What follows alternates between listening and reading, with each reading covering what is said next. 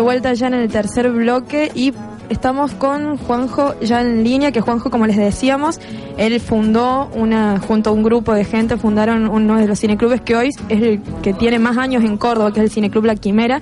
Actualmente funciona en el Teatro La Luna todos los jueves a las 20, 20 o 20.30, no recuerdo, pero no importa. Por esa hora acérquense al Teatro La Luna para el cine, para ver las películas que ofrecen bueno, gente que defiende el cineclub independiente local en Córdoba hace muchos años. Y, bueno, hola Juanjo, ¿estás ahí? Estoy aquí, sí, ¿cómo te va? ¿Cómo va Juanjo? Soy Carmen, no sé si te acordás de mí. claro, por supuesto, sí. Me, hace, me hace muy feliz tenerte en línea. Tengo buenos recuerdos. Igualmente. Bueno, Juanjo, nos comunicábamos con vos porque nos gustaba conocer cuál es tu mirada que hay eh, sobre el cine en la actualidad, particularmente con todo esto que veníamos hablando del cine independiente. ¿Cómo ves hoy que, está plantado el cine a nivel local, nacional y capaz con una mirada que puedes hacer internacional?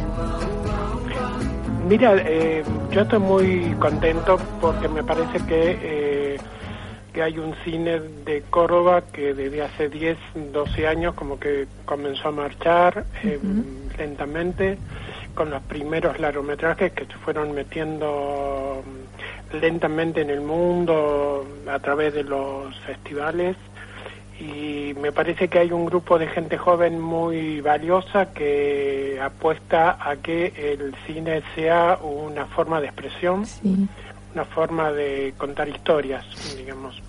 Sí, la verdad que sí. A través de, bueno, de, eh, de, las, de las temáticas que nos tocan o de cerca o de lejos. Siempre me parece que la mirada tiene que estar muy atenta a lo que nos pasa como criaturas humanas.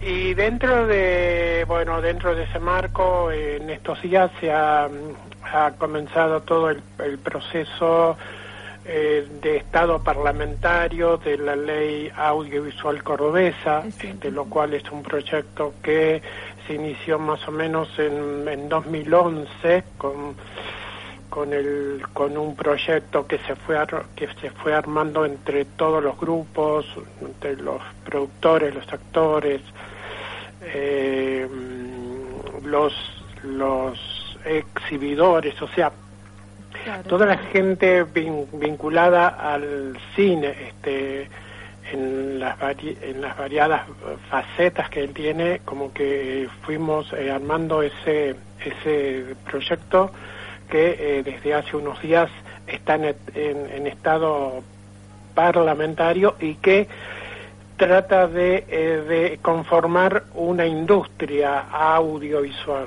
Y me parece como que el compromiso vale para todos, ¿no? es muy importante ese proyecto y bueno, y habrá que esperar cómo se lo reglamenta. Genial. ¿Qué tal, Juan José Fabián te habla? Hola, ¿cómo te va? Un gusto.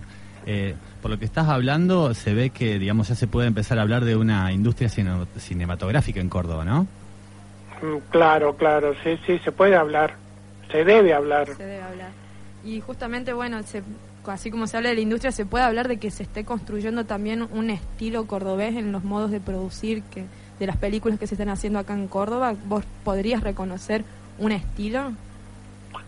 Mira, eh, yo, yo no, eh, no creo que, que haya aún eh, un estilo. No hay un cine argentino que tiene no hay un estilo dentro del cine argentino que hace muy muchos años que está mm, haciéndose y me parece que en 10 o 12 años de trayectoria del cine cordobés, a mí me parece que eh, se está buscando ese estilo. Ayer, por ejemplo, estuve viendo mm, Las calles, una ah, película hecha en el sur y por gente de, Córdoba, y evidentemente este, me pareció un filme este, distinto a todos los otros. O sea, todos los filmes de Corva son, son distintos, con formas narrativas distintas y me parece que, que el estilo está en, la búsqueda, ¿no? Buscar cómo contamos una historia, eh, cómo, nos paramos, cómo nos paramos frente, frente al paisaje de Córdoba eh, con la cámara, a qué altura y cómo contamos esa historia que nos interesa, ¿no es cierto? Eso es lo que yo siento, ¿no? Claro, claro. ¿Y qué te parece, Juan José, las, lo que están haciendo las nuevas generaciones de cine aquí en Córdoba? Mira, yo, yo, como te decía eh, cuando comencé esto, este, me parece que hay una que ya serían como dos generaciones. Antes este, las generaciones iban cada 20 años, ahora ahora eh, van cada 10 o cada 5 años. Como que me parece como que mm, como que se está avanzando muy mucho. Este, por ahí me parece que hay que mm, eh, hay que fortalecer la parte pedagógica.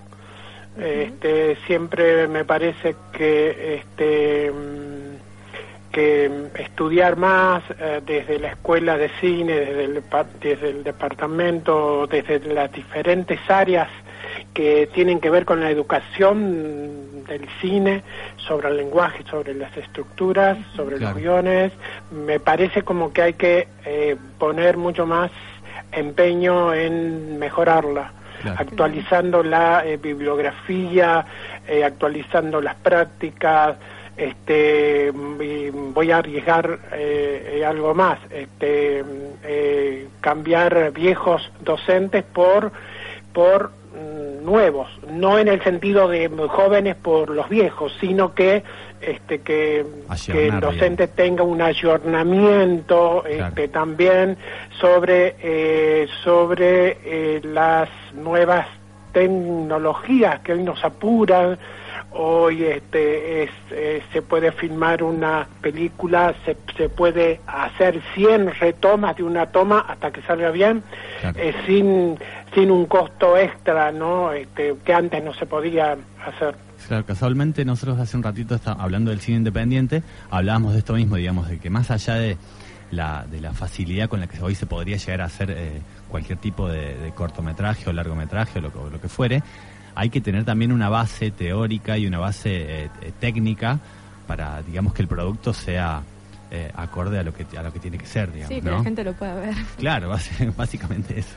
Y sí, eso, y sí, yo, yo siempre lo planteo a eso, porque, a ver, este, mm, no solamente con las lecturas, no con la bibliografía que hay, que es un montón, eh, desde hace unos años como que mucho material bibliográfico editado en el mundo está llegando a la Argentina.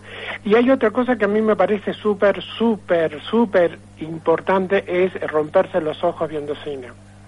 Hoy este, normalmente en las clases de, de cine este, se ven trozos de filmes, no una secuencia, pero este no se ve la película entera, completa, se analiza y, y evidentemente este me parece, a ver, yo soy romántico si se quiere, eh, a mí me gusta ver el cine en una pantalla grande no, o sea, más allá de que el soporte sea celuloide, digital, pero sí en una pantalla ancha, grande y con un buen sonido. Me parece que es la lectura más correcta que se puede hacer para quienes eh, amamos el cine, ¿no? Tal cual, es otra cosa, la pantalla grande es otra cosa. Sí, sí, justamente, bueno, con esto de tener la posibilidad de ver una peli en las mejores condiciones posibles, por lo menos, y también, bueno, lo que nombraste de, la importancia de la pedagogía para quienes hacen mm. cine, eh, ¿cuál es la relación que tiene un espacio hoy como la Quimera en, en todo esta...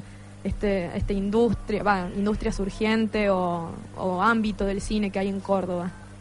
Sí, mira, mira, yo en lo personal este año con la quimera, este, eh, hay toda una movida, una movida mm, generosa, este, em, deseable, que es este recambio generacional.